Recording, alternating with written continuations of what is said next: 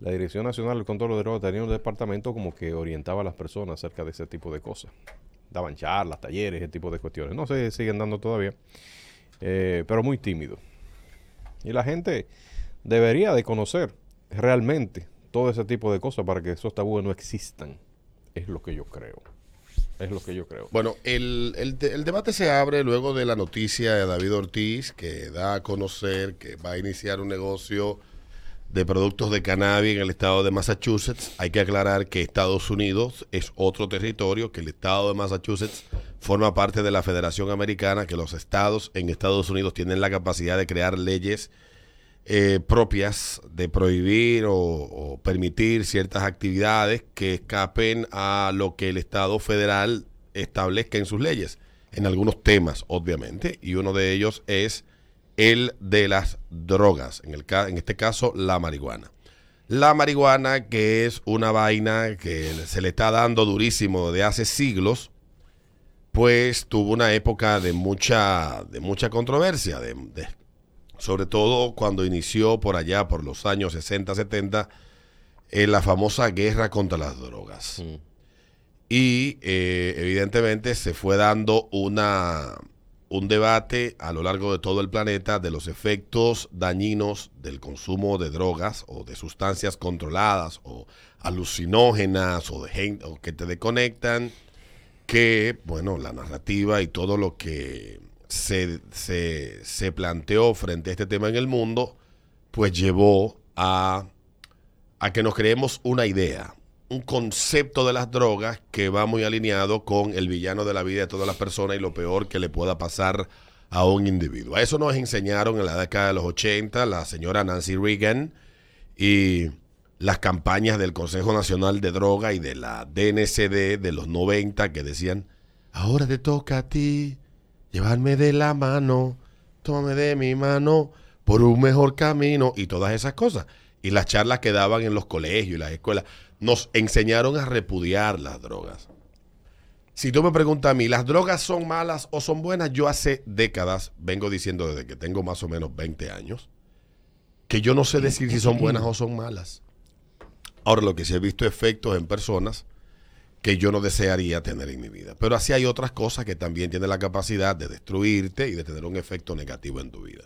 Mm. ¿Son malas? ¿Son buenas? Bueno, desde que el ser humano existe hasta la fecha o desde que el, ser humano empezó a experimentar con sustancias alucinógenas hasta el día de hoy, estamos hablando que del momento que se empezó a perseguir el consumo y, y la comercialización hace muy poco tiempo, digamos más o menos un segundo dentro de la existencia del ser humano. Y se ha llegado a consensos y hay países que tienen eh, leyes que dan, permiten una mayor tolerancia al consumo y comercialización de las drogas, dependiendo de estas cuales sean. Pero repito, me repito mi planteamiento, ¿son buenas, son malas las drogas? No sé. Honestamente, no sé, no tengo la capacidad para, para establecer. Lo que sí hay es una serie decenas y cientos de estudios que plantean con cada sustancia los efectos secundarios a mediano, a largo plazo que las drogas tienen.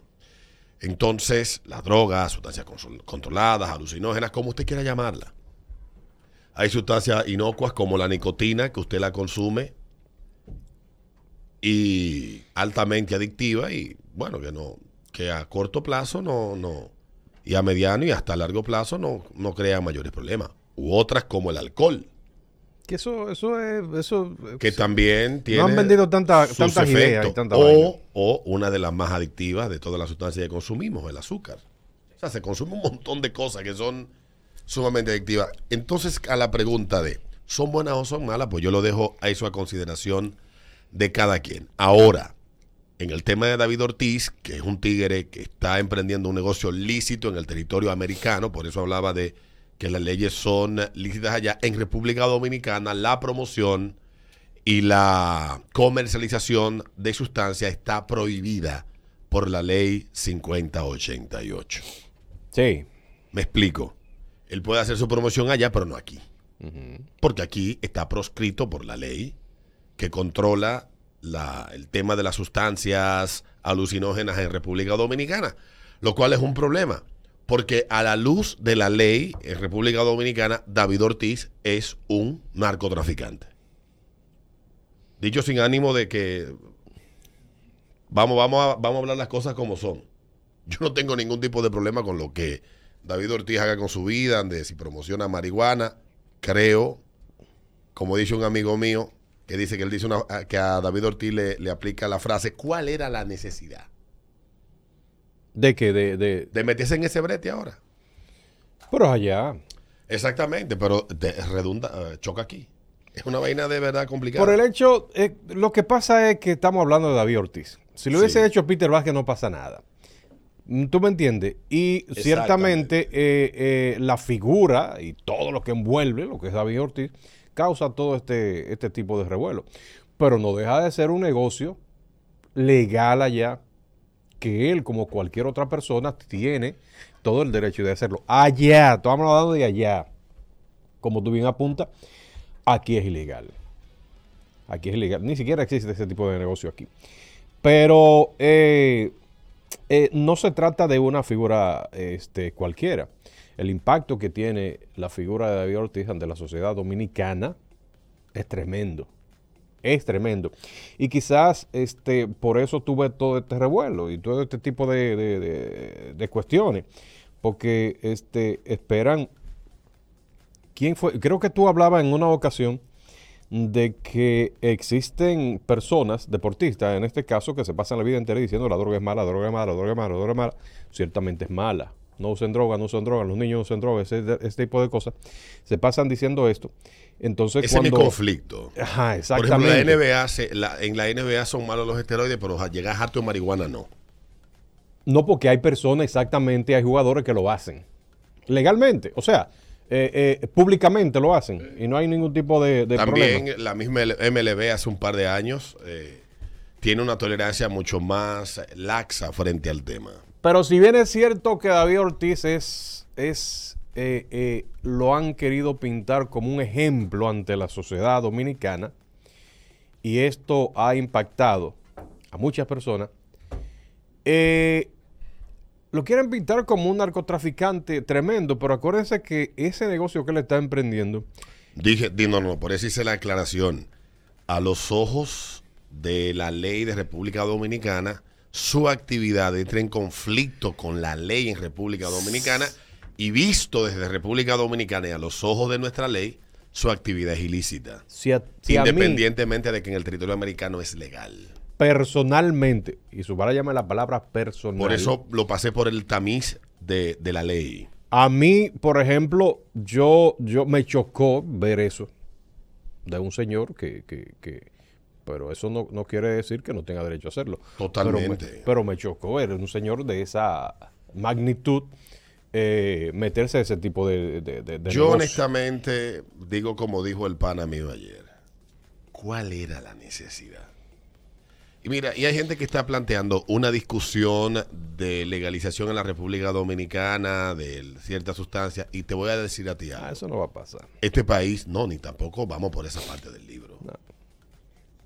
Imposible. Porque todavía nosotros, porque se pone de ejemplo Portugal, digamos. Eh, Portugal despenalizó el consumo de la droga. En 2000 le ha ido mejor que el tema, porque ha bajado la delincuencia, la vaina. Exacta, todo eso.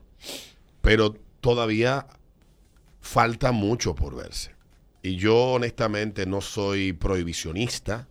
No creo que las prohibiciones resuelvan absolutamente nada. Sí creo en los límites, los controles y los seguimientos en ciertos temas para que las personas se hagan responsables de las decisiones que toman.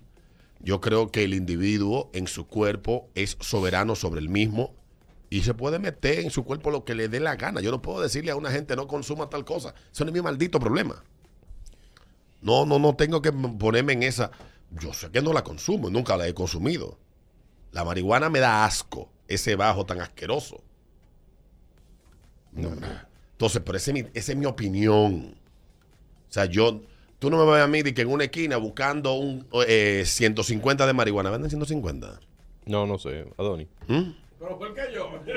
Pregunto. Venden 150 de marihuana. Eso, eso son, todo depende. Si es mala O de que una línea de polvo. Pupú de caballo debería hacer eso. Porque quiere que te digas algo. En los 90, en Estados Unidos se vendían ciertos opioides como la solución a muchísimos problemas. Y esos problemas que eso iba a resolver, que se vendían pastillas prácticamente libre a la gente, terminó convirtiendo a muchas personas. Hay muchos documentales, libros y estudios que están ahí que plantean los errores que, come- que han cometido países que uno entiende que tienen un nivel de discernimiento mucho más grande que el que tenemos nosotros, porque tienen una élite científica, dirigencial, mucho más calificada y mucho más conocedora, entiende uno. Y hoy es lo que ha desatado esta epidemia de consumo de opioides que tiene Estados Unidos desde el estado de Washington allá arriba, en el noroeste, hasta la punta de la Florida abajo, en el sureste. Entonces, son temas complejos de discutir. Y en Lo- República Dominicana, no se, eso es impensable que se hable aquí de que esto se pueda, "Ah, vamos a legalizar la marihuana. Y creo que socialmente República Dominicana no está en condiciones ni de que se legalice ni que se discuta. El, el negocio en el que el señor Ortiz está invirtiendo, eh, lo vemos como el negocio de la marihuana, ¿verdad? Como que un negocio que van a hacer en la calle venderle marihuana a todo el mundo. Pero, ¿de qué trata ese negocio? ¿Qué es lo que, que- a dónde? eh, Eso tiene que ver con, con alguna farmacéutica, con algunos medicamentos, con alguno lo que sea. Eh, porque solamente nos hemos enfocado en que Ortiz invirtió en marihuana en marihuana y que la marihuana es mala. Como que él va a agarrar un camión, no estoy defendiendo, ¿eh? pero eso es, eso es lo que he visto, como lo han sacrificado. Él va a agarrar un camión, va a salir para la calle, vendo marihuana, y lo va a tirar así, para como tiran, como tiran los raperos los billetes para arriba. Eh, esa es la, ima- la imagen que hay. Pero ciertamente, ¿de qué se trata ese negocio? ¿Cuál es el negocio que allá, allá, estoy hablando de allá, cuál es el negocio que envuelve esa, eh, Yo sé esa que en- inversión? en el estado de Massachusetts genera muchísimo dinero. Bastante. muchísimo dinero. Y en Canadá, por ejemplo, ah, por ahí andan varios reportes de la prensa canadiense y de periódicos americanos que hablan del levantamiento de la prohibición al consumo de, eh, de marihuana y también eh, ya ahora la comercialización que tiene el monopolio el gobierno de Canadá de la comercialización. Esto no, en, en Canadá no ha terminado con el tráfico. Porque entonces la que vende el gobierno creo que son unas variedades que como que no le da la nota a los tigres que ellos quieren. No es de buena calidad. No, tú sabes que hay como 500 variedades de marihuana porque eso como que la cruzan y le hacen vaina. Y los tigres, sí, la modifican. Y los tigres, hay una que la opone, tú sabes, heavy, heavy. Y esa es la que se encuentra en la calle. Adivina cuál es la que está acabando y cuál es la que está cara.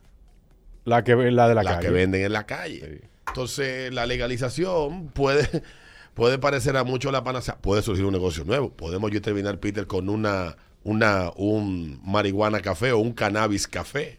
Me siendo dicen- socios. Me, eh, sí. Me dicen aquí que la marihuana legal, legal, lógicamente, es la medicinal. CBD, no sé qué significa CBD. Hay 20 mil vainas que son, eh, ¿cómo se llama? Se vende bajo receta médica y ahí es que está el negocio, lógicamente. Se- se- derivados, deriva- Hay Derivados. muchos derivados de- del cannabis.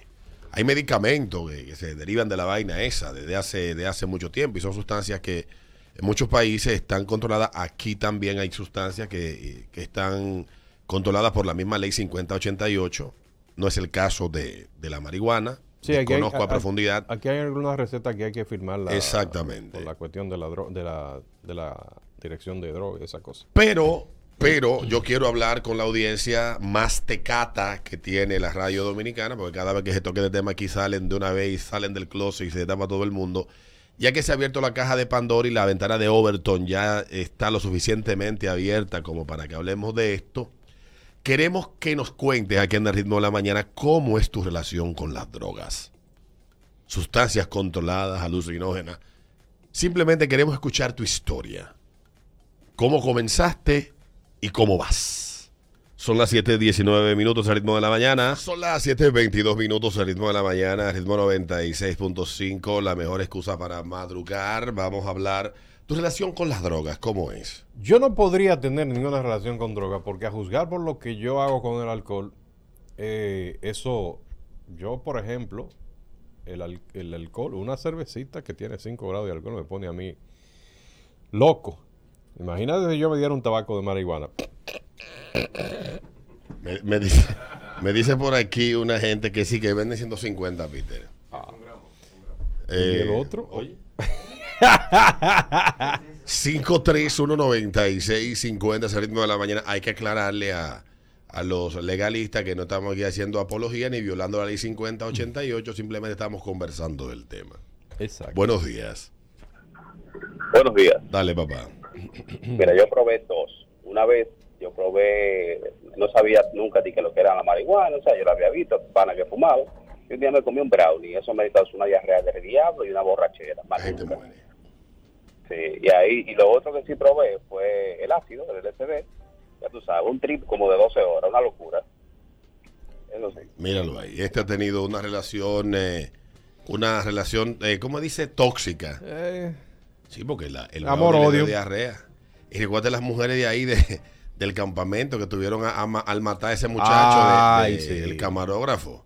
Agarran, preparan su brownie, se dan su, se dan su brownie. El- los periodistas que siempre viven de, de, sabroso, comiendo, le dieron ese brownie que esas mujeres, tú sabes, toda tecata, fumadora de marihuana consuetudinaria. Y este tigre casi se muere. Lo que.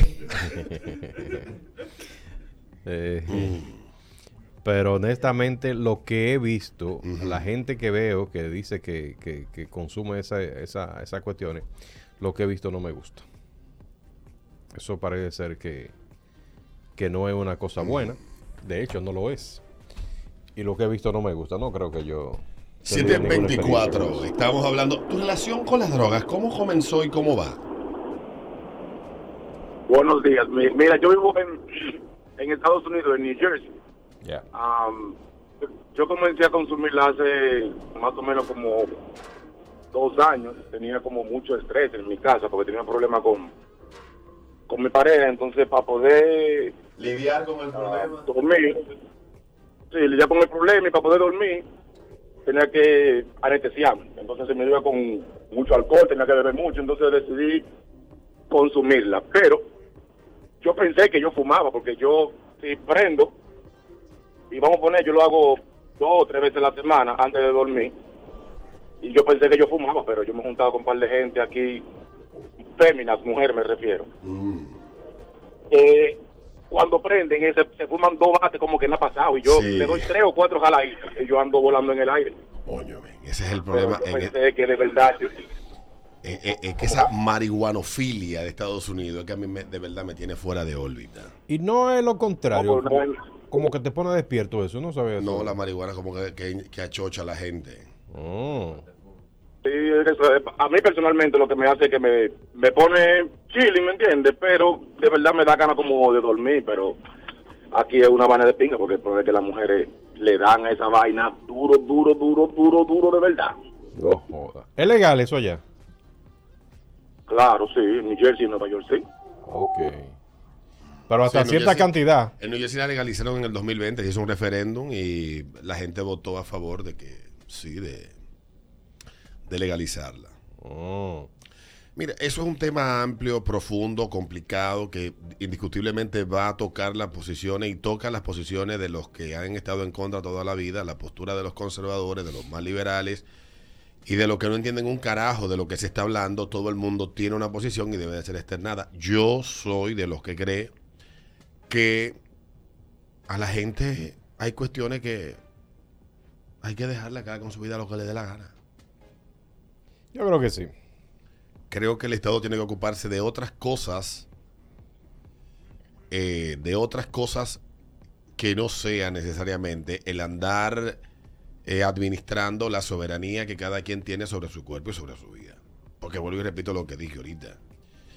Si usted no va a pedirme dinero a mí para meterse su gare, o si usted a mí no me va a pedir dinero para que yo lo mantenga después de que si usted llega a un descontrol que se convierte en un guiñapo humano, cualquier sustancia puede hacerlo.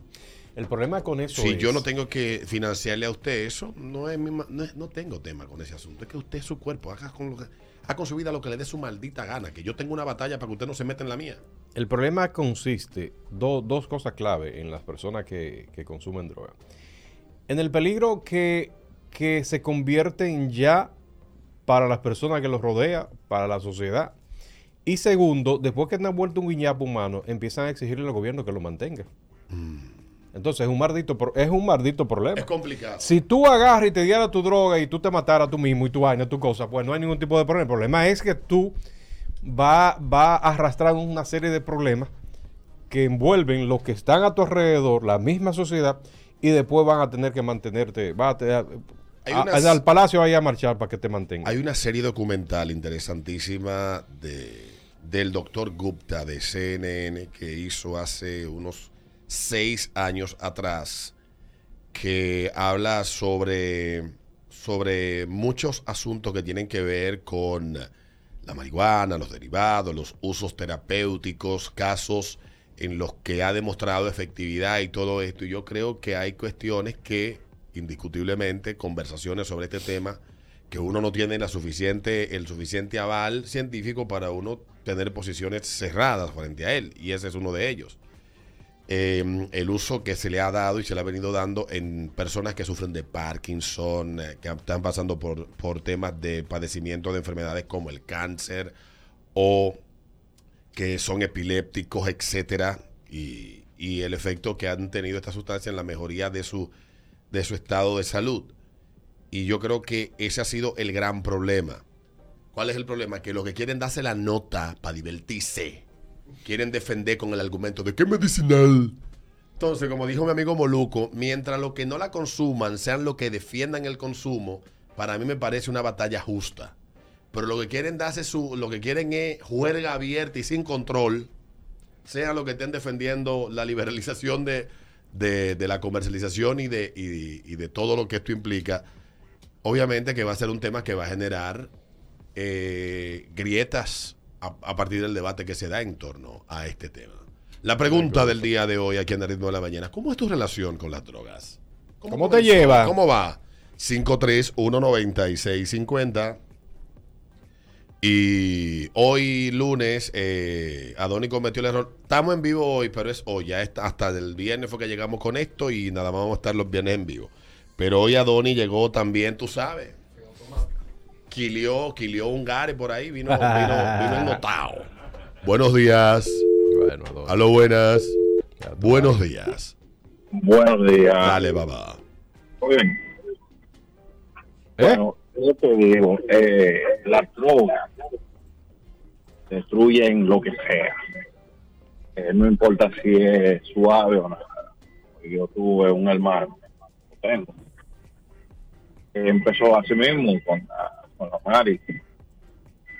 Y una cosa lo lleva a la otra. Porque al, al final el cuerpo como que se va acostumbrando a querer algo más fuerte, más fuerte y más fuerte. Hoy en día esa persona puso de su parte una lucha muy fuerte interna de él. Y está, puedo decir que está mucho mejor. No sé si tome alguna decaída, tengo mucho que no lo veo, Mm. pero eso es como tú dices, el que no la consume y, y el, que, el que la consume, ojalá por ello quisieran hallar en un contén de a kilo, gratis. Así que ellos van a luchar porque la pongan eh, legal. Gracias, hermano. Son las Ya 7:31 vaya. minutos. Dice por aquí un pana, me escribe algo que yo. Déjame leer. Escribe aquí. Dice: Mi relación, eh, estoy de acuerdo con Peter. El tema está en que hay gente que su vida va a terminar jodiendo la del otro. Mi relación con las drogas es como ese amigo de un amigo que va, que a par de gente de tu círculo le cae bien.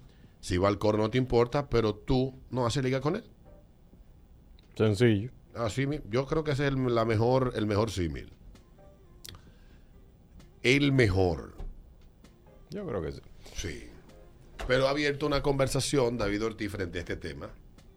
Independientemente de si él va a vender bate, bate de marihuana o, o una o marihuana para uso terapéutico medicinal con su marca, o sea, porque es un nombre que va a estar vinculado al producto que se va a desprender de esta mata para ser comercializado. independientemente de todo eso, hoy hay un artículo bien interesante de doña Carmen Inver Brugal en el periódico. Y mira, que doña Carmen y yo andamos por las mismas lides en cuanto a, por, el mismo, por los mismos sitios en cuanto a la posición frente al tema, que es complicado, que es difícil, de tu poder, de tu poder decir, bueno, ¿Está bien o está mal? Porque es que eso es una cuestión complicada. Esto es más complicado que el matrimonio gay. Aquí primero se van a casar los pájaros antes de que usted vea la marihuana. Yo tengo un amigo que dice, aquí primero la legalizan. Tenemos, un- tenemos una apuesta hecha. ¿Qué va a pasar primero? Van a adelantar los pájaros, ¿sí? ¿Qué va a pasar primero? Si la legalización de la marihuana o el matrimonio gay. Pero tenemos la apuesta hecha hace ya casi cinco años. En el 2017 hicimos esa, esa apuesta. Yo sostengo que Ninguna. no, que primero se casan los pájaros antes de que... Ya estamos a ley de una cosita. Tiro ahí. Sí, ya eso está casi ahí. Eso fue hace en el 2017 que hicimos la apuesta. Tú a ver. Él es menos auspicioso que yo. Yo creo que el matrimonio gay está... A tiro ahí. Va a empezar por Punta Cana. Bueno. Ahí está, sin importar cuál sea tu relación con las drogas. Como la vaina de, del, del COVID, que empezaron a abrir la- la- la- el país por, por- como por sectores. Así va a empezar la vaina del matrimonio. Empecemos por Punta Cana primero, a ver cómo le va. Bueno. Ya veremos lo que termina pasando al final con todo este tema. Tal vez nuestra generación se ha equivocado con convertir las drogas en algo erótico y en el centro de nuestras vidas, pensando tal vez que estamos resolviendo un problema, estamos destruyendo a generaciones. Es posible. El tiempo se encargará de establecer de si valió la pena o no lo que se ha hecho. Igual como no- nos dimos cuenta años después de que aquella, aquella lucha eh, llevada en Estados Unidos contra el alcohol no hizo más que llenar de violencia y terror las calles de las grandes ciudades y las cárceles de hombres que cuando se, se, creó la prohibición en Estados Unidos, solamente Estados Unidos tenía en todo un país de ciento y pico de millones unos 20 mil condenados, 40 mil, una cosa así, terminó al final de la prohibición con casi 2 millones de personas en la cárcel. Entonces esa es la pregunta que tenemos que hacernos. Si al final la, esta forma, esto que está pasando en muchos países, es conveniente o no. Eso solamente se va a determinar con el tiempo. Yo soy de los que creen que cada quien haga con su vida lo que le dé la gana. Si usted quiere fumar marihuana, fúmesela, porque ese es su, ese es su maldito cuerpo, su decisión, como dicen las lesbianas que promueven el aborto, y eh, igual con cualquier otra cosa. Dígale yo a usted que no que sí, usted al final es el soberano y hará lo que le dé su maldita gana. Y ¿Qué yo tal? ahí no busco nada. Que está prohibido el soberano también este año. No está, no lo van a hacer. Son las eh, en 7.51, es ritmo de la mañana, ritmo 96. Peter Vázquez dejó una pregunta antes de la pausa. Esto se desprende acerca de, de- de unas... eh, bueno, la policía apresó a dos supuestos brujos que, brujos que habían estafado. Fueron, fue por estafa, lógicamente. No fue por ser brujo. Eh, que habían estafado una serie de personas y lo estafaron ayer por los predios de San Carlos, dice la información. Y ciertamente hay una cultura de los dominicanos de utilizar realmente los servicios de brujo. Y una de las cosas que más trabajan los brujos es la autoestima. Ciertamente, este, yo creo mucho en las energías y ellos, ellos, ellos también. Hay personas que incluso cuando van a buscar visa, visitan un brujo y le dan una cosa, un baño, una vaina, una cuestión. Y Sí. usted le van a dar su visa y vaina y su cosa. Claro, si usted hace su cosa correcta, le van a dar su visa. Le van a dar su visa. Lógicamente. Por muy brujo que tú, yo conozco a alguien que fue hasta San Juan, de que aún, y ahí, güey, que había un tigre de que era el rey de, la, de las vainas, eh, de, de que de- del brujeo. ¿Y tú sabes cómo se fue él? Conoció una ciudadana americana y le hizo papel. Míralo ahí. Que eso, mira, por ejemplo, yo Pero conozco, todas las veces que ese tigre fue al consulado, quemado, yo conozco un caso que fueron donde un brujo que- Para los papeles. Para los papeles. Pero si te están pidiendo. hijo de la gran. Pero coño. Eh, duró mucho, pero. Diablo, pero Dios mío. Dice por aquí, ¿no es más factible darle los 50 mil pesos a la persona que tú quieres amarrar? Digo yo. O el millón. Lo amarra fácil. Esa a mí. Aprendí ahí. Buenos días. Historias que te han salido bien con brujos. 5319650. Buenos días. Buenos días, Dale, buenos días. Peter, amigo mío. Habemos muchos engañados, pero poco hacemos denuncia porque nos da vergüenza esa vaina. el caso el caso mío, mira, eso me da una vergüenza me hablar de eso, pero te lo voy a comentar aquí. ¿Qué pasó? El tipo me dice que me va a multiplicar un dinerito. Y yo le paso para empezar, porque no tenía confianza, 10 mil pesos. El tipo me da 20. Oye, me la semana me da 20. ¿Qué? Sí, sí, sí. Estaba preparando su, su, su agua. Así que eso después yo funciona. Consigo los mismos 20. Digo, mételo otra vez. 40. Oh, no, ya yo me voy. Esta vaina, esta vaina de verdad. Yo voy a buscar un préstamo, busqué cuarto allí, vendí la pasó, la vendí, un solar, 600 mil pesos. Ay. El maldito no volvió a aparecer. No, no, no, no me digas esa vaina. Voy a ir yo a un maldita policía y que poner una demanda así, con esa vergüenza que yo tenía de estúpido. No, y después.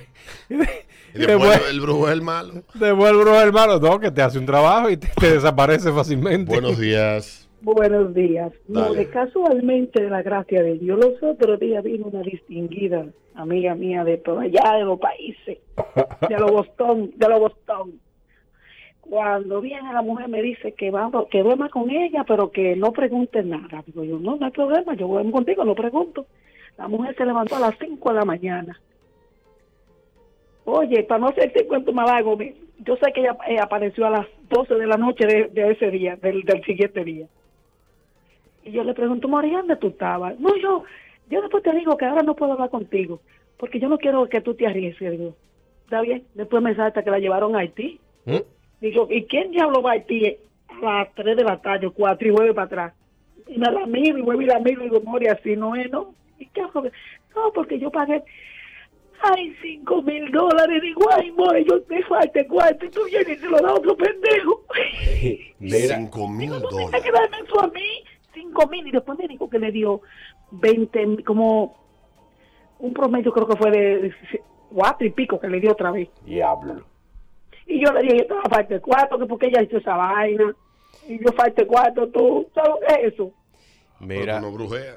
hay una cuestión peligrosa también, porque he escuchado historias de brujos que, que han violado, le han dado para abajo a las mujeres. Había un haitiano, ahora que ella menciona a los haitianos, que eh, su especialidad en brujería era esa. Le daba como algo, no sé, dormía la mujer algo así y la violaba. Eh, ustedes que son asiduos visitantes a ese tipo de, de práctica, tengan cuidado. Buenos días. Historias que te salieron bien con los brujos.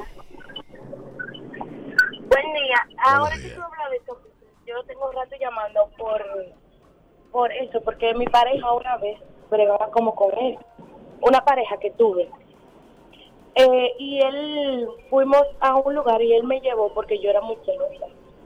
Wow. Me dijo, si yo duraba tú- mucho tiempo por ahí, perdido, tú no me iba, tú ibas a pensar que yo estaba con otra gente. Y él me llevó, y cuando él me llevó, el brujo le dijo a él que me entrara. Él ni siquiera, el brujo ni siquiera sabía que yo supuestamente había ido con él. Y él le dijo, mira, la persona con quien tú andas, dile que entre. Y mm, cuando yo entré, mi pareja salió y él quiso tocarme, El brujo. mi amor. Y tú sabes lo que yo hice, lo mandé al diablo y salí, hice un show, ahí se armó un lío. Porque yo se lo dije a mi pareja que andaba conmigo y ya tú sabes. Ah. Tengan cuidado ustedes que brujean, señores. 5319650. Yo no sé cómo es el altar de un brujo. Tiene mucha vela. Ahora, lo que he mucha visto a muchas santo, personas prestarse a muchas perversidades detrás de, de, que conseguir ciertas vainas. Eh, Sí, tirarle trabajo en la puerta. Tengo una amiga que ella dice, yo cuando tengo alguna sospecha me paro en la puerta de mi casa, tiro una oración al revés y me meo en la puerta de mi casa, por si acaso. Yo creo que hay dos. De lo supersticiosa que es mi amiga.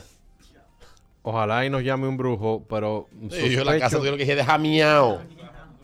si podríamos confirmar con un brujo, pero sospecho, sospecho, por, por, por lo que la gente habla y las denuncias que, que- que hemos visto, que los dos trabajos más solicitados son los trabajos sentimentales y los Y de dinero. dinero. Dinero. Creo que, es- creo que esos son los dos trabajos más solicitados. De... La gente no va mucho para, para, para otro tipo de cosas. Son los más usados y me imagino deben ser los más caros. Eh, hay un brujo que mm, te mandan a los cementerios a buscar huesos de muertos. No, pues ya esto es el diablo. ¿Quién se mete a un cementerio a buscar huesos de muertos? ¿Para qué? Y también debe de enterrar en el varón del cementerio. No, ya eso es demasiado. El varón del cementerio, un trabajo que te manda a hacer para amarrar. eh, oye, esa vaina, no jodas tú la vida. Dios Padre y, no Santo. cosa- y la- y las que más viven haciendo brujería de que para amarrar hombres son mujeres que están es quedadas en su casa. Que, que ya se le tapa, porque una tipa que esté buena, rajándose de buena, No necesitas esa y que esté bien, pero esta mujer es fea, que da gorda, todo explotada. La ves tú haciendo brujería de que para que el, el marido no la deje, mi amor. La brujería la hace eh, eh, Jesús Vaina ahí en, en Arroyo Hondo. la, la clínica. Una clínica en la estética clínica estética, que tú te haces esa brujería y tú verás cómo él no te deja. Esa es buena, esa es buena. Buenos Y días. tiene garantía. Buenos días. Ah, Yo recuerdo cuando, cuando estaba carajito que mi prima se apretaba del pecho y mi tía buscó un brujo. El brujo le quitó con cabello, lo amarró de un palito, lo sembró en el patio y maravilla, dejó de apretarse del pecho la muchacha. Carajo, tú no Ajá. sabes que a medida que uno va creciendo eso va desapareciendo. Eso va también. desapareciendo. Coño. A mis sobrinos le daban crisis semanal. Desde que se hicieron preadolescente y adolescente, ya se acabó. Adiós. Y a esto asma. también. Todos los fines de semana salí yo por la clínica de Bulizal. Mm. Dice por Eh, aquí. este, déjame ver. Mm. Eh, dice que, ah, que hay gente que va a los brujos de que para encontrar personas desaparecidas. Ay, Padre Santo. Bueno, mira, eh, eh, yo, yo no sé, pero nos, este... eh, hemos escuchado personas que la venden en Haití, ¿verdad? Sí. De que aparecen un buey, un burro, una cosa para allá. De, de que vuelto un caballo, una Un vaina. caballo, una vaina, unas cuestiones. ¿Qué de cierto hay en eso? Eso es mentira, Víctor Vázquez. Toda esa vaina es mentira. Da grima eso. Eh, sí, da Admito grima. que da grima, ¿eh? Da grima, pero todo eso es mentira. Mira, ¿No el será- mejor ejemplo, te voy a poner el mejor ejemplo. Si verdaderamente bregar con esas cosas diera prosperidad, ¿cuál sería el país más próspero de América? Ah, sí. Cierto. Haití, de donde vienen los otros negros para allá. ¿Verdad? Entonces, detrás de eso lo que hay es mucha superstición, hay muchas creencias que pueden estar vinculadas a lo que yo decía ahorita, a lo que no se le encuentra una explicación lógica y científica que explique el fenómeno, pues tú le buscas una explicación mística o religiosa o un tipo de vaina por ahí para tú eh, poder asimilar. Eso es normal en el cerebro humano. Pero ciertamente, cuando yo escucho gente que, que hablan, que, que... A mí me gustan las fiestas de San Miguel, por ejemplo. Ah, no, sí, Se claro. a mí me encantan. Se vacila, sí, sí, sí, hay gente que aprovecha de que para que se le monten la, los seres y la vaina y que lleve el can y toda esa cuestión. Claro, después de cuatro brugales Después, se te monta sí, que te monta diablo. Mira, yo... Pero, pero, y todas esas vainas, pues está bien, eso, esas son, el, el ser humano tiene el derecho de practicar y creer lo que le dé la gana. Pero, carajo, yo donde me decepciono cuando yo veo gente inteligente, hasta con maestría, mujeres y hombres. Pero tú sabes... Yo he visto hombres inteligentes, hermano, de que, que voy ahora para San Juan, pa, donde el fulano no sé qué cosa. Que hay unos tigres para allá que son famosos de que haciendo trabajo y vaina. Pero hermano, usted se graduó de la universidad con un índice altísimo. Hay un caso de un amigo locutor de los años viejos que él ah, le daban unas crisis y cuando se le, le daban esas crisis él como que perdía la, la- la- la mente Y en varias ocasiones, él, en vez de coger para su casa, cogía para allá, para, para, para, para los 12, para los kilómetros, para allá, ese tipo de cosas. Y empezaron a decir, está vendido, el hombre está vendido, está vendido, está vendido. Oye, mira, eh, cuidado que está vendido. al hombre le llevaban al médico. ¿Y sabes cuál era? ¿Tú sabes cuál era la venta que tenía el hombre?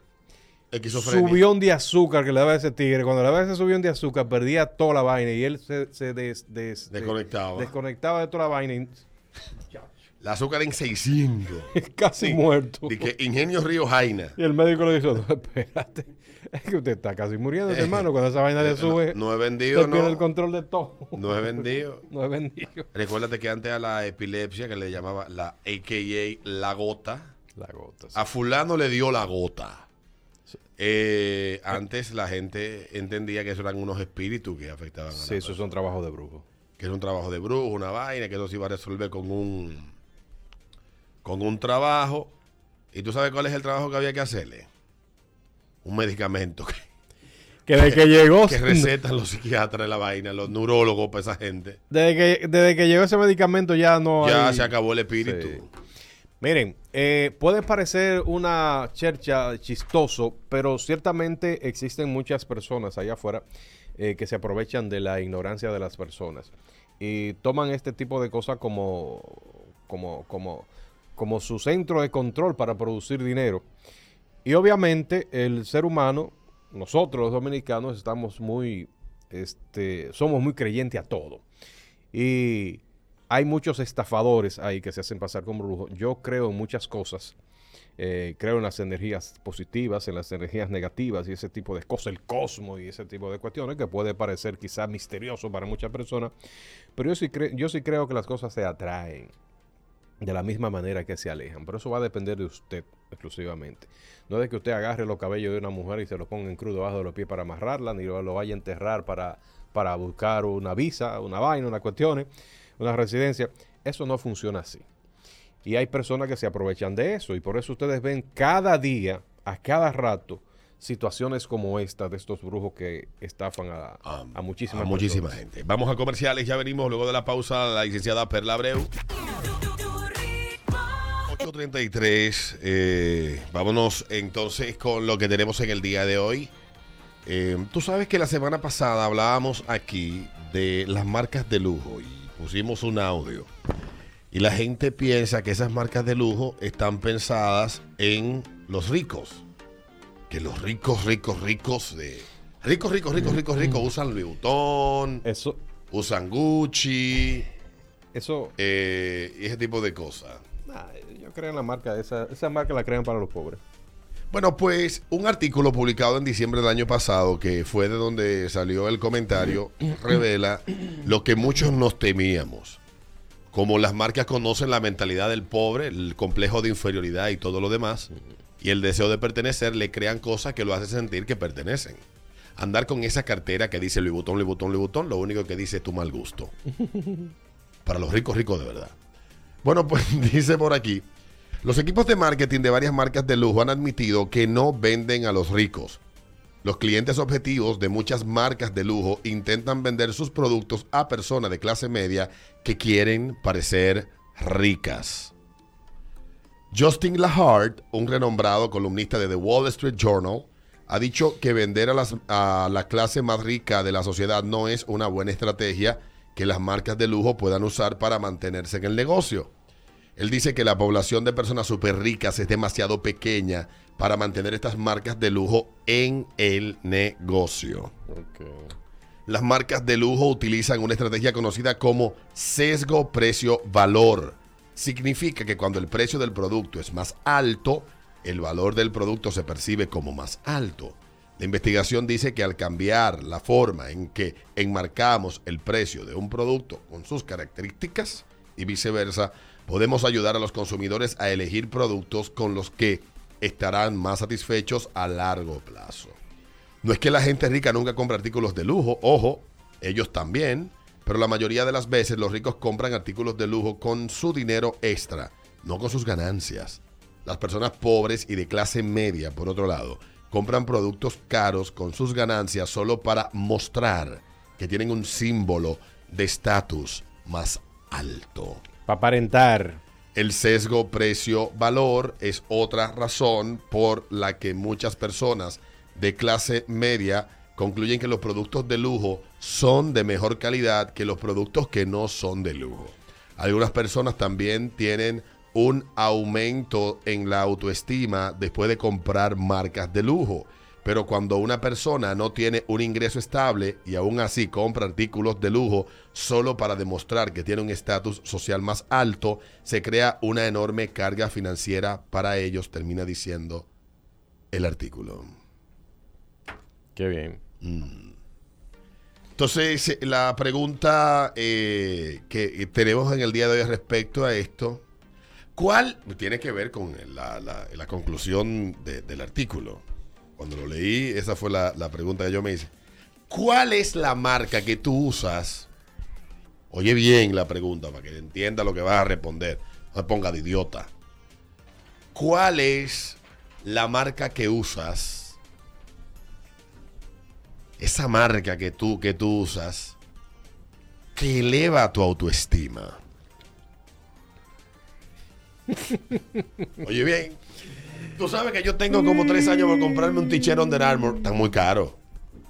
Yo no voy a dar 75 dólares por un t-shirt ni 60. Eh, nada, nada. Yo no sé Yo de marca. Honestamente, yo no sé por. yo no sé de Ross. Dress for Less y esas cadenas es que ahí es que tú me vas a encontrar escalvando en, en, en los en los vainas. Me recuerdo yo a doña doña Denny que me encontró y tú no eres de la radio, es que ataca a, los- a, los- a los cibaeños. Yo soy del Licey, me voy para que hay diablo. Le dije yo, no, no, no, pero míreme aquí donde estamos los dos iguales comprando en Ross. Marchalera que estamos. Yo no conozco mar- Mm. marca de nada. Buenos días. Yo compro al ojo por ciento. Buen día, buen día. Buen día. El que más le tiene cariño del Cibao, Alberto. ¿Qué Dale. tal, Santiago? Ah. Por aquí. Mira, tú tocas ese tema y, y a mí me pasa algo. Yo soy de la gente que yo no vivo para el otro. A mí me, me importa la madre lo que el otro piense, porque al final del día el que recibe soy yo, no la gente. Pero me pasa algo con una marca que tú tocaste ese tema, con la marca Nike. Cuando yo compro, cuando yo quiero motivarme para el gimnasio, yo tengo que hacer un desarreglo a nivel de Amazon. Un Nike para gimnasio. Sí, comprar un cargamento de Nike, ¿verdad? Exacto, es su, me da para ir para el gimnasio, que no quiero salir de gimnasio. En Se me serio. cuidan, buenos días. Cuídate mucho, hermano. La ropa Esa- del gimnasio mío no llega a 200 pesos. Para que tengan una Esa idea. marca, esa marca que tú usas que te aumente la autoestima. De No, ropa de no, vaina no, de vestir. No, no. Ah, hubo- hubo- ah, ¿tú, recuerdas la, la- tú te recuerdas la era de Hollister Ah, y sí. la época de, de aeropostales. Sí. Sí, Yo sí, hice sí. un dinero vendiendo aeropostales. Eso, Aeropostal estaba en Compraba una yo época- ticheras a, a 5 y 6 dólares y lo vendía aquí a mil pesos. Como en esa época estaba Eh. como están los Mercedes Benz ahora. Eh, eh, sí, sí, sí. Yo, yo hubiese sido buen empresario. Lo que pasa es que yo me bebía la ganancia. El capital, o sea, yo, yo recuperaba el capital y la ganancia me la bebía. ¿Cómo iba a crecer el negocio si me estaba quedando estancado en lo mismo? No tenía que ahorrar. No, tenía que reinvertir en lo que es la ganancia para que fuera creciendo el capital. Claro. 839, buenos días. Dale, buenos días. Aló, buenas. Buenos días. Aló, buena. Esa marca que usas que te hace sentir, que te aumente la autoestima. Buenos días. Buen día, buen día, los muchachos. Dale, buenos días. Tú sabes que yo uso mucha camisa por el trabajo. Cuando yo me engancho esa polo, yo pienso que soy él. Se me ve- oye, y es que la polo están como un flow como fino, tú sabes, esa camisa polo sencillita así. Muchacho, empresario. ¿Qué pecorripio de que Abinader que tiene más cuarto? Háblame de corripio. Buenos días. 70 de lo grande. Buenos días. Dale, cariño. Bueno, para trabajar a mí me encanta la Tommy y para los jangueitos la Guess. Te aumentan el bonita. autoestima. Sí. Míralo ahí. Buenos días. Hola chicos, buen día, Buenos mis días. amores. Feliz inicio de semana.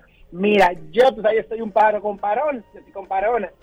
Yo usaba los, los polos, o sea, los polos de cuello, marca Ralph Lauren, polo, hasta que yo vi, esto me estoy en la autoestima, es que tira bajar allá arriba, hasta que yo vi un señor millonario de aquí, que él compraba los paqueticos de 12 dólares polo en Amazon. Y yo, pero acá una, una rastrilla, yo gastando 50 dólares por un polo y este pendejo compra 3 por 2 Amazon. Más nunca, mi amor, lo que aparezca me pongo ya. Dios. Yo pienso, tú sabes, que yo pienso es en la durabilidad de la ropa. Yo por eso compro mucho estos tichercitos cuando yo voy a, a, a mi dress for less. Pues Esto dura más que el diablo, más que un loco duran estos ticheros. A 10. Sí. A 10. Y los compro todos del mismo color. ¿Sabes para qué? Para no coger luz eligiendo por la mañana. Tengo un vaina de gris, uno de azul y uno de rojo vino. Ya, fin de la historia. Bueno. Según mi estado de ánimo me pongo cada color. Y un par de salteados que tengo ahí que me han regalado y vaina. Pero esa vaina de que de andar... Nada, nada. Miren, lo más fácil es cuando usted empieza a vestir sin muchas complicaciones, ya usted tiene la mitad del pleito ganado cuando va a salir. Usted se pone lo que agarre. Sí, porque es que, eh, bueno, de hecho, eh, hay personas que, que tú ves que van a esas grandes tiendas y esas cuestiones y lo ven como un lujo comprar ahí, se exhiben y cosas y vaina. Pero en la mayoría de los casos no saben lo que están comprando. No saben si eso es original o qué.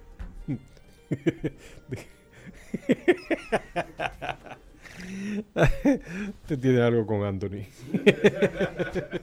Son las 8.42 minutos, al ritmo de la mañana, ritmo 96. Dice, dice este, bueno, dice eh, eh, Jorge Mola que Polo y Colehan. Ah, la marca Colhan, Col, Colhan, que se dice, ¿verdad? Eh, dice este otra que ella le gusta el maquillaje Chanel. Ah. Y los relojes Cartier, que cuando los usa eso le aumenta el autoestima. Mm. Dice Robert Abreu que yo con un t-shirt de Nike de mi equipo de fútbol, pero te quitan un riñón por ello. Que eso a él lo hace sentir, eh, le hace sentir la autoestima mil. elevada. Eh, Angie Rosado desde Jonker, saludo para ti, mi amor.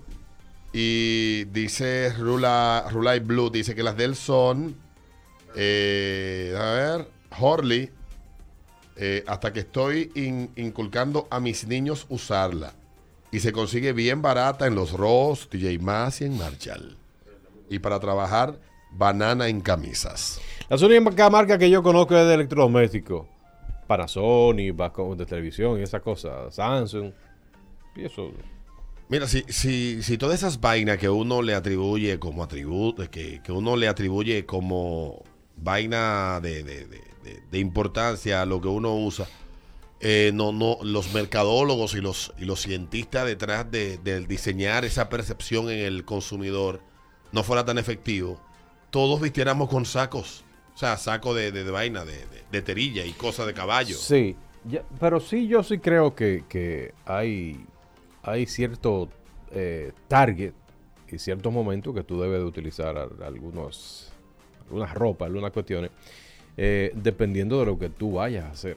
Hay negocios, hay, hay, hay, hay momentos, hay reuniones, hay ciertos tipos de cosas, de gente, de personas que, que requieren un código de, de- de vestimenta y tú envías un mensaje con eso, dependiendo de lo que tú quieras lograr. Obviamente tú tienes que tener la cabeza bien ubicada para saber que tú no te vas a parecer con, con la marca esa que tiene muchos cuadritos. Yo mucha gente con esa vaina, no sé cómo se llama. Eh, que tiene que, que a veces vende de muchos cuadritos, que es una marca cara. No te va a parecer tú a una reunión de trabajo con eso. Digo, una reunión a ser ejecutivo de, de, de, de cervecería, una reunión de Gucci, por ejemplo. Dice, dice este artículo que las marcas de lujo no están diseñadas ni pensadas para la gente, para la gente rica.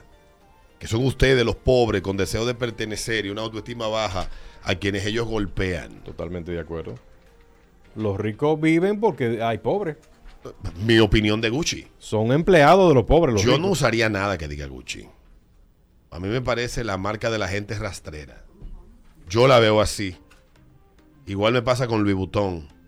Para mí Louis Vuitton es ropa de morena, gringa, eh, cartera de chapeadora. Digo, esa es la percepción que yo he construido. La marca, obviamente, le interesa que quien tenga los 10 mil dólares vaya y la compre. Tengo una amiga que se ha comprado varias y no es chapeadora. Pero esa es la, la que a mí se me ha construido porque a quien yo más veo usando eso. A- a- hay otra marca también que, ¿cómo se llama? Que es una... Michael Kors. Fendi. Sí, Fendi. Fe- Fendi es de mujeres malas. Es una marca. y, y- y Michael Kors. Diesel, la, mar- la marca Diesel para mí es de hombre enclosetado. Que todavía no tiene el suficiente valor de salir del closet. Y es una marca que se ve europeísta, pero que no es lo suficientemente mariconil como para empujarlo del closet. Totalmente de acuerdo. ¿Verdad? Totalmente. Puma. Ustedes saben mucho. Sabe bastante. Puma ha recuperado un chin de su prestigio porque a principios de los 2000 aquí andaba el Puma al, al pecho. Ya lo soltaron. A Ya Puma ya lo soltaron soltaron. Soldaron Puma, pero, pero yo, por ejemplo, a mí me gusta mucho la marca Puma. Es de mi Mm. ropa deportiva es mi marca favorita junto con Under Armour. De verdad, Pero- de verdad. Tú me yo- hablas de marca a mí, yo no sí, sé nada de sí, eso. sí.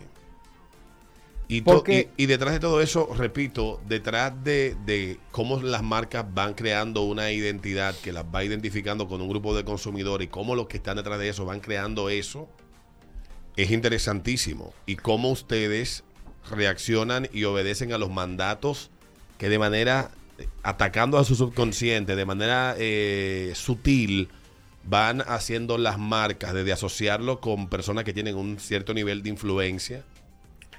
Se hizo una medición en el año 2005-2006, que fue donde el hip hop comenzó a tener el dominio en la cultura popular a través de la música en Estados Unidos. Y las tres marcas más mencionadas, y la gente tal vez no lo sabe. Muchas veces, por ejemplo, cuando Bad Bunny menciona una marca en sus canciones, le están pagando. Bad Bunny. Lo que sea que es, lo que sea que tuve que él mencione como marca en sus canciones, le pagaron una funda de dinero. Y como tiene mucha influencia su música en ti a través del subconsciente, vas creándote una idea de esa marca y, de manera inexplicable luego la terminas consumiendo o la terminas usando. Y esa encuesta que se hizo, diablo, qué bella está esa maldita BMW. Se hizo, eh, A eh, propósito se de hizo marca. una métrica, se midió cuáles eran las marcas más mencionadas en las canciones de, en- de hip hop hace s- 16 años. No he encontrado otra actualizada, pero se hace. lo Son estudios que se, tú para poderlo leer tienes que pagar por ello. Yo no, no voy a gastar 19 dólares en esa vaina. Em, de, de la marca más mencionada en el año 2006, para el estudio salió en el 2007, era Gucci. Se mencionaba en el 55% de las canciones que estaban en el, en- dentro de las 100 más populares de Estados Unidos. Después de esa, seguía, ¿sabes cuál? ¿Cuál? Cadillac. Ah. Los Bien. Tigres cantando en sus canciones, en algún verso incluían la, la- la expresión, estaba en el 41% de las canciones. Pero yo leí ese estudio en, ese, en esos años, no, no, no lo he vuelto a, no he vuelto a leer más, repito eso. Y hoy en día hay mucho, la, dentro de la cultura de los, de los urbanos, mencionan marca porque ellos quieren atraer el prestigio de la marca a la imagen que ellos van creando. Es muy normal. Pero cuando un urbano llega a cierto nivel, ya no menciona marcas. El carro que el, el, el carro, el, el Maybach, si no me equivoco, que picaron Jay-Z Kanye West, ellos no lo picaron ese carro porque querían picar un Maybach, ¿verdad? Ellos pudieron haber picado otro carro. Ahora pregúntate cuánto le pagaron a ellos para picar ese en particular. No, me imagino todo lo cuarto del mundo. Sí que la gente tiene que entender cómo las marcas y lo que están detrás de, de las marcas piensan y los llevan a ustedes a consumir sus productos. Eso es lo que me encanta de market, del marketing. Eso fue lo que me hizo interesarme por estudiar eso y por lo que leo tanto de ese tema que me apasiona mucho. Pero la gente a veces cree que, y ciertamente es así, las marcas construyen eh, una identidad y una serie de valores que la adornan y que las personas le atribuyen y cuando las consumen o las buscan tratan de formar parte, digamos, de ese club exclusivo de usuarios de Louis Vuitton. Bueno, obviamente... eh, Y eso no está mal, yo- eso está bien. Si usted se siente bien y eso le, le aumenta la autoestima, está muy bien. Yo no soy el target de nada de esas cuestiones porque a mí me llama mucho la atención los maniquíes. Esa es la marca que yo busco. Si queda bien los maniquíes y me llamó la atención, eh, los compro. De hecho, personalmente yo tengo años que no compro ropa. Yo ni te ropa tengo. Bueno, ahora voy a Nueva York, me llevo una maleta de 50 libras y le traigo llena de polochecitos de 10 y 15 Y fíjate en algo. Pero eso no... Esto es algo bien interesante. Mientras más inseguridades y complejos tiene la persona, más cosas a las que le atribuye cierto prestigio o cierto sentido de pertenencia y un valor tal vez elevado de marca, tú lo ves que se preocupa por usar. Lo dice al final el estudio, el, el artículo que estábamos leyendo hoy. Bueno, Mira alrededor tuyo y te darás cuenta. Ya venimos al ritmo de la mañana. Distribuidora Derek, 28 años de experiencia en ventas al por mayor. Medicamentos, cosméticos, ferretería, papelería, suministros de oficina y mucho más. Rumbo a la temporada escolar con el inventario más completo de útiles escolares a los mejores precios. No des más vueltas y cotiza con nosotros. Distribuidora Derek. Visítanos en nuestro local de la calle Evangelista Jiménez número 134, Villa Consuelo y en Instagram encuéntranos como arroba distribuidora Derek RD. Teléfono 809-245-5839. Y recordarte la peluquería, la peluquería en la avenida San Martín número 147. Ahí está ubicada la peluquería. Date una vuelta por la peluquería este sábado y todos los días que quieras, desde manicura hasta pedicura, corte de pelo, etcétera. Date una vuelta por la peluquería. Así que ya lo sabes, arroba la peluquería de O en Instagram, ahí nos encuentra y también está el link para las reservas. Y eh, recordarte que, eh, dame ver, esto pasó, este también pasó. Eh, bueno, convierte tus compras en ahorro y visita Hipermercados Ole, el mejor precio, calidad de la más amplia variedad de artículos en un solo lugar. Hipermercados Ole, el rompeprecios. Y ayer pasé por el proyecto eh, Riviera Verde en la Charles de Gol. Una entrada impresionante, un entradón que tiene ese proyecto. Andaba por ahí bruleando. O sea, yo a veces salgo a, como Marco Polo, a viajar sin rumbo. A caminar. A manejar sin rumbo, sí. Y bueno, muy, es un proyecto de verdad bastante, bastante grande el, el que se va, se está desarrollando ahí. Te puedes dar una vuelta por el apartamento modelo. Son unidades de dos y tres habitaciones, preinstalación de jacuzzi, seguridad 24-7, casa club con gimnasio equipado, reservas con 10 mil pesos o 200 dólares, entrega en 18 meses. Y aprovecha eh, los precios de oferta que tiene mi hermano Pavel Sánchez en KW Oriental. Los encuentras así mismo. KW, K de kilómetro y la W de Wilfrido eh, Oriental. Eh, y el 829-570-2922. Ahí está Pavel esperando por ti. 829-570-2922. Hablábamos de las marcas y la baja autoestima antes de la pausa o la autoestima, si te ayudan. Bueno, pues la, univers- eh, la Universidad eh, Autónoma de México, la UNAM, eh, publicó un artículo hace un par de años que habla de este tema. Dice, la mayoría de las marcas dedican sus esfuerzos de marketing para vender la idea que con sus productos o servicios las personas alcanzarán un estatus. Y utilizan, ah, utilizar marca costosa de renombre es la preferencia de algunos consumidores. Y pensar de que estos carecen de ingresos suficientes, gastan sus salarios en ropa y productos que no están a su alcance. ¿A qué se debe esto? ¿Podría ser baja autoestima? Pregunta, falta de identidad, alcanzar un estatus social que los demás no tienen o incluso la búsqueda de un símbolo de preferencia. Mirna Ongay Valle, profesora de la Facultad de Psicología de la UNAM, explicó que al hablar de una marca se hace referencia a una palabra, símbolo o sonido e ideas que representan productos y servicios específicos con causa y dirección a las decisiones de compra. Hoy la mayoría de marcas dedican su esfuerzo de marketing para vender la idea que con su producto o servicio las personas alcanzan un estatus o estilo determinado que los demás no tienen. Entonces, son aspiracionales, ayudan a alcanzar estándares, metas, ideales, emociones y formas. Convencen a la población de lograr la felicidad cuando adqui- adquieren su producto. Además, implantan en los consumidores la idea de la idea de quiénes son y a qué clase pertenecen. Así los apoyan para definir su identidad. Nos hacen sentir que pertenecemos a cierto grupo social y que se usa algo casi exclusivo. De hecho, las personas que gustan de adquirir estas marcas son jóvenes y son influenciados fácilmente. Además, se encuentran en busca de su identidad y algunos presentan, oye bien, y algunos presentan autoestima baja. Pero hay una cuestión eh, y es que el señor Adonis acaba de decir y dio en el clavo. Por ejemplo, hay marcas que, Que son para nuevos ricos. que se exhiben así con el logo grandísimo. Sí. Pero la que usan los ricos ricos, tú no le ves Lo- esa los marca ricos no usan marcas. No le ve el visibles. logo por O ningún sea, sitio. Los ricos, ricos, ricos, ricos, ricos, ricos, ricos. No lo No usan. necesitan, las marcas son ellos. Exacto. Pero entonces tú... Diablo, gente. Pero ponte Eh. a pensar en el caso de Zuckerberg. Sencillo. Sencillo. Polochecito, cositas, sí. Ay, negocio. Eso no es Yo vi una foto de Reagan eh, de los años 80 montado en el Air Force One revisando un discurso que iba a dar con una camisa de la del cocodrilo. Ajá.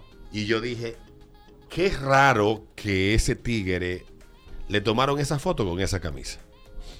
Que se le viera el logo. Sí, porque si hay algo que cuidan, eh, la, que se cuida de la imagen del presidente y de esas figuras importantes así, es eh, la exhibición de marcas muy visibles. Mm. Por una cuestión de, no sé, regulación, no sé qué diablo que tiene el gobierno de Estados Unidos. Bueno, pues un estudio señalado por la profesora Ongay Valle señaló que hay un estudio de la Asociación Latinoamericana de Facultades y Escuelas de Contaduría y Administración en el 2012, donde se abordan las razones por las que las personas compran o usan ropa de marca. Los resultados fueron 10 puntos, que son muy importantes. El número uno, la amistad. Los jóvenes entablan conversaciones con sus amigos sobre la ropa de marca y consideran que se ven mejor y logran hacerse notar en el grupo. Belleza. Existen estándares de belleza que de alguna manera son determinados por la sociedad. Por ejemplo, las personas eligen las prendas en función de lo que ellas consideran bello. Tienen que ver con colores, texturas y cómo se le ve a una cómo se le ve una determinada prenda de vestir. Competencia al ser de calidad. A pesar de que los productos cumplen estándares nacionales e internacionales, la calidad eh, de calidad, la palabra del consumidor es quien determina si lo tienen o no. Así, esta percepción genera lealtad y la compra constante de una marca. El desempeño social. Por ejemplo, los jóvenes que respondieron, me hace lucir y ver bien. Me ayuda a decir a los demás quién soy y mi lugar en el grupo. Me siento distinguida. Aceptación. Me gustan eh, que los demás se fijen en mí cuando asisto a una reunión social. 5. Diversidad. Es donde se elige una marca para encontrar variedad en sus diseños. En el caso de la ropa, no deseamos usar uniforme, por lo que la variedad de estilos, colores, texturas, líneas de costura y submarcas dan variedad y diversidad que desean los usuarios. La economía es la que me determina a mí. Es un valor que se encuentra solo en los mayores de 30 años. Ellos requieren encontrar opciones que hagan rendir su dinero. Por ello, solo compran promociones de marca que saben son duraderas por su calidad. La elegancia. Los encuestados respondieron, la ropa de marca me hace ver elegante. Uso ropa de marca porque me siento elegante. Sin embargo, como dijo la señora Carolina Herrera, la ropa cara no te da elegancia, ni de diseñador. Y lo hemos visto El garbo veces y la elegancia se trae. Aquí en este mercado lo hemos visto. Uh, Sin importar si eres una persona muy educada o no. Claro, la educación te da distinción. Pero hay gente que sencillamente todo le queda bien. pero hay gente, hay gente. Y viven en una cuneta. Aquí, por ejemplo, aquí, aquí en la república que ustedes viven, vemos este personas que. Un amigo tuyo. Que, que sabemos que tú estás vestido de una marca. Y se, no, que esto es fu- esto es tal marca. Tal marca. Esto es vaina, mira, Sí, vestido- esto lo fui a Pero lo estamos viendo. Sí, sí, sí, sí, sí. La influencia de los valores inculcados por tu familia, la euforia, correjo, eh, salte esa, la euforia. La gente se mostraba alegre y emocionada al referirse al uso de ropa de marca. Algunos respondieron, me siento admirada por los demás, me siento cómoda y segura, contenta con la ropa que uso. 9. La influencia de los valores inculcados por tu familia determinan las formas en que los consumidores eligen su ropa y productos de marca, sobre todo en los adolescentes. Y 10, el individualismo se representa la independencia en el estilo y la toma de decisiones. En el caso de los participantes de 19 a 30 años, expresaron que dejaron de comprar acompañados por sus familias porque su estilo no representa lo que ellos querían ser, por lo que iniciaron un proceso de compra independiente. Y ya cerrando, dice que la realidad es que, la, según dice la Academia Universitaria, destacó que hasta el momento la sociedad no ha entendido que la autoestima está en función de lo que tú eres y lo que sientes, de tus propios valores, y es una cuestión interna y no externa. Lo externo puede ayudar siempre a sentirte y verte bien, pero no es el punto clave ni fundamental. Lo realmente importante es sentirte con un autoconcepto grande y fuerte y que de alguna manera proyectemos a partir de lo que soy mis propias competencias y destrezas. Por ello, debe reafirmarse en estos jóvenes quienes son y fortalecer desde, desde pequeños el verdadero valor de lo que ellos son en función de dónde viven o las marcas que compran. Es un trabajo que empieza desde casa, en el núcleo familiar y en compañía de las instituciones educativas y religiosas, termina diciendo el artículo de la Universidad Autónoma de México sobre este particular publicado hace un par de años. Bueno. Ciertamente las marcas no te hacen mejor, ni te dan, ni te hacen superior, ni es malo tampoco identificarte con una marca por la razón que te dé tu maldita gana, porque bastante esfuerzo, investigación y dinero se invierte en crear imagen, percepción y toda esa vaina.